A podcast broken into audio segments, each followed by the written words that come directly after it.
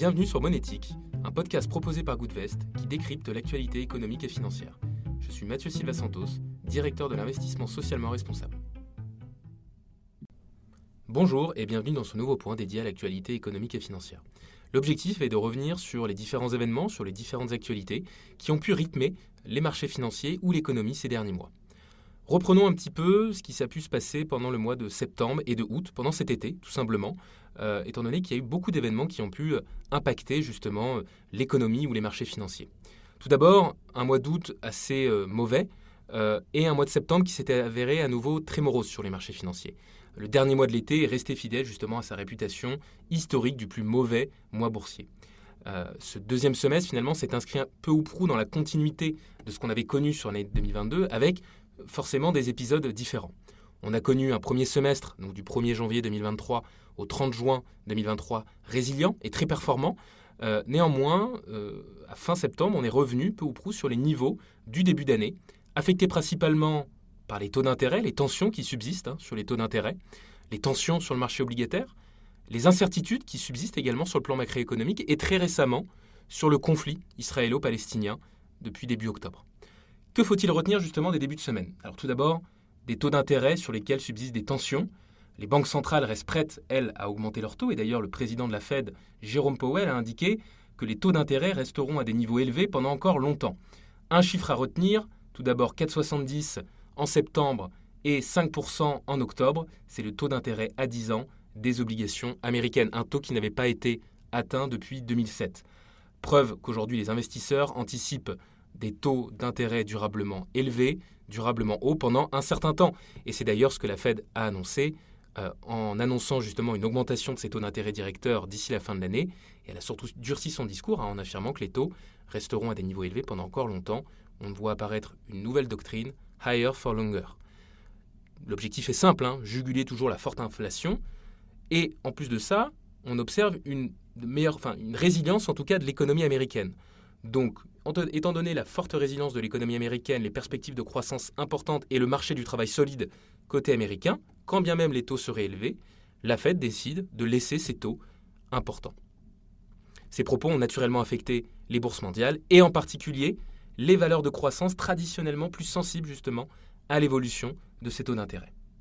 Deuxième événement à retenir, le shutdown aux États-Unis. Alors qu'est-ce que le shutdown?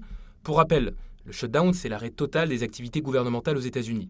On a un budget fédéral qui est approuvé par le Congrès. Néanmoins, en l'absence d'accord, bah, le budget de fonctionnement de l'administration fédérale est inexistant.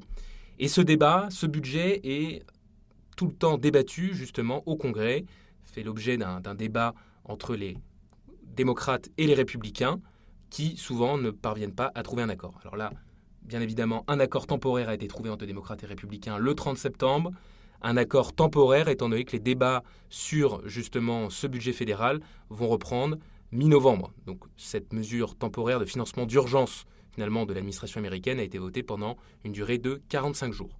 Affaire à suivre courant novembre. Troisième événement, parlons des perspectives économiques. On a beaucoup parlé de récession depuis le début de l'année. Est-ce que l'économie mondiale se dirige finalement vers une récession? Eh bien, finalement, on voit que l'économie mondiale se porte bien. Et d'ailleurs, le FMI, le Fonds monétaire international, a par ailleurs relevé légèrement son objectif de croissance pour l'année 2022. D'un côté, les États-Unis devraient éviter la récession, avec des indicateurs justement qui laissent présager un atterrissage en douceur de l'économie américaine, comme l'avait prévu justement la Banque centrale américaine, la Fed.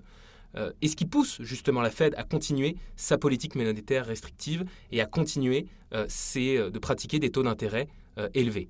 Restons nous même vigilants, face à des indicateurs qui pourraient justement se dégrader dans les prochains mois. Côté Europe, la récession, a priori, elle ne pourra pas être évitée en Allemagne sur l'année 2023. Pour rappel, hein, l'Allemagne était déjà en récession sur le premier trimestre, et là le Fonds monétaire international laisse penser que l'Allemagne justement sera le seul grand pays industriel à connaître une récession en 2023. Du côté de la France, on devrait y échapper, mais on devrait se diriger vers une croissance assez faible, voire molle, de notre côté. Ce sont des signaux qui seront nécessairement pris en compte justement par les banques centrales dans l'ajustement de leur politique monétaire. C'est nécessaire. Si l'économie ralentit, cela poussera probablement les banques centrales à privilégier justement ces indicateurs économiques en ralentissant, voire en diminuant leurs taux. En tout cas, c'est le scénario qu'on a chez Goodvest. Néanmoins, restons attentifs. Pour le moment, l'inflation reste le seul indicateur clé à surveiller, comme l'ont indiqué les banquiers centraux. Que faut-il prévoir dans les prochains mois? On peut prévoir justement un momentum macroéconomique probablement moins bon dans les prochains mois, euh, des taux d'intérêt toujours élevés, et surtout les investisseurs, comme je le disais au début, qui anticipent encore des taux d'intérêt durablement élevés et nécessairement qui augmentent ce qu'on appelle les taux longs, ces taux à 10 ans des obligations euh, d'État, euh, comme, on peut le voir justement côté obligations, obligations américaines.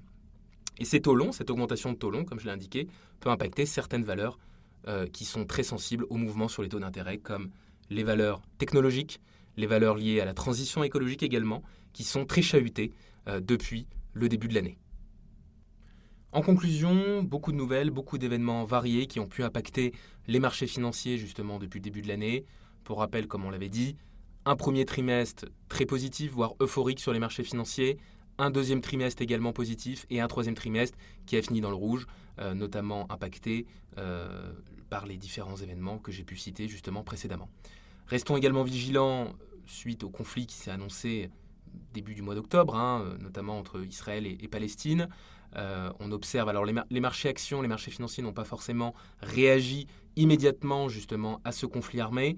Euh, plutôt, en revanche, les prix du pétrole, eux, qui ont pu euh, augmenter hein, depuis, euh, depuis quelques jours, ce qui peut paraître étonnant hein, dans la mesure où ces deux pays ne sont pas principalement des, producteurs d'hydrocarbures. Néanmoins, ce que les investisseurs craignent, justement, c'est que le conflit ne s'étende à d'autres États proches, justement, d'Israël ou de Palestine. Merci à toutes et à tous d'avoir écouté cet épisode jusqu'au bout. Monétique est un podcast produit par Goodvest. Abonnez-vous pour ne pas rater les prochains épisodes et à très bientôt.